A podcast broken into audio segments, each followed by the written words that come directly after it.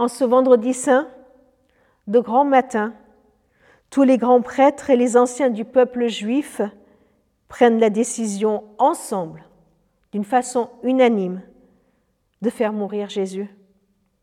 Alors ils le font ligoter, ils l'amènent et le livrent à Pilate, Pilate le gouverneur romain. Pendant ce temps, Judas, pris par le remords, va et il se pend. Pilate interroge Jésus, il veut savoir qui, à qui il a affaire. Il lui demande s'il est vraiment le roi des Juifs. Jésus dit, c'est toi qui le dis. Alors, il se demande quelle accusation il doit trouver pour, euh, pour accepter qu'on tue Jésus, qu'on le crucifie. Pilate essaye de sauver Jésus, alors euh, il a une idée. à la fête, à chaque fête, il y a un prisonnier qui est lâché. Et il aimerait tellement que ce soit Barabbas qui soit lâché.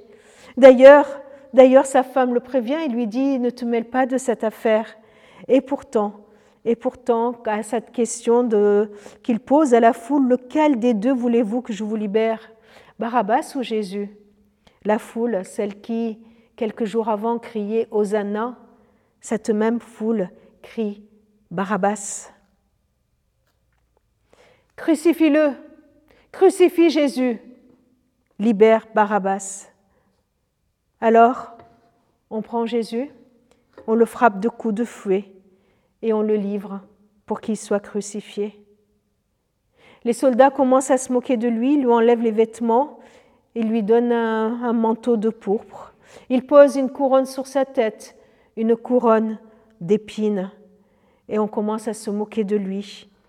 Ils le sortent de la ville et sur le lieu appelé le lieu du crâne, le mont Golgotha, on le crucifie.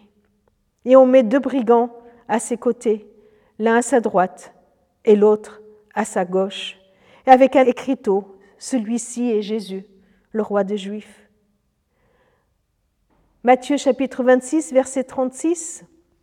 Les passants l'insultèrent en hochant la tête. Ils disaient toi qui détruis le temple et le rebâtis en trois jours, sauve-toi toi-même si tu es le Fils de Dieu, descends de la croix. De même, les grands prêtres, les spécialistes des Écritures et les anciens se moquaient de lui et ils disaient, Il a sauvé d'autres, mais il est incapable de se sauver lui-même. Il est le roi d'Israël Qu'il descende maintenant de la croix et nous croirons en lui. Il a mis sa confiance en Dieu, il a déclaré, Je suis le Fils de Dieu. Eh bien, si Dieu l'aime, qu'il le sauve maintenant. Et les brigands qui avaient été crucifiés avec lui l'insultèrent de la même manière. Quel contraste Justement, celui qui meurt est bien le Fils de Dieu. Justement, c'est pour cela qu'il ne descend pas de la croix, non pas parce qu'il n'en avait pas le pouvoir, non pas parce qu'il n'était pas capable d'enlever les quelques clous qui le retenaient sur ce bois. Non, c'est parce qu'il a décidé de rester là sur le croix. Justement, c'est pour sauver les autres qu'il ne se sauve pas lui-même.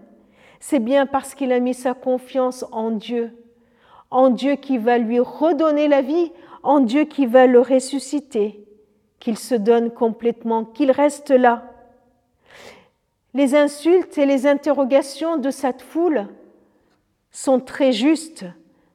Il est justement Justement, c'est bien parce qu'il veut sauver ceux qui l'insultent qu'il ne veut pas se sauver lui-même. Justement parce qu'il est le Fils de Dieu qui ne descend pas de la croix. Pas de doute que Dieu l'aime, pas de doute. Mais Jésus a décidé d'aimer aussi le monde que Dieu son Père aime.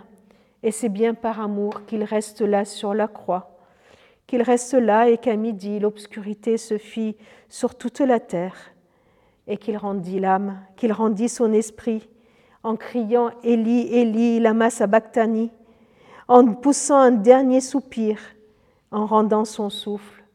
Et toutes ces personnes qui l'insultaient, qui le critiquaient, ont vu ce rideau suspendu, déchiré, ont vu ce rideau ouvrir, ouvrir ce lieu très saint ils ont vu la terre trembler, les rochers se fendre, les tombeaux s'ouvrir et les nombreux croyants sortir.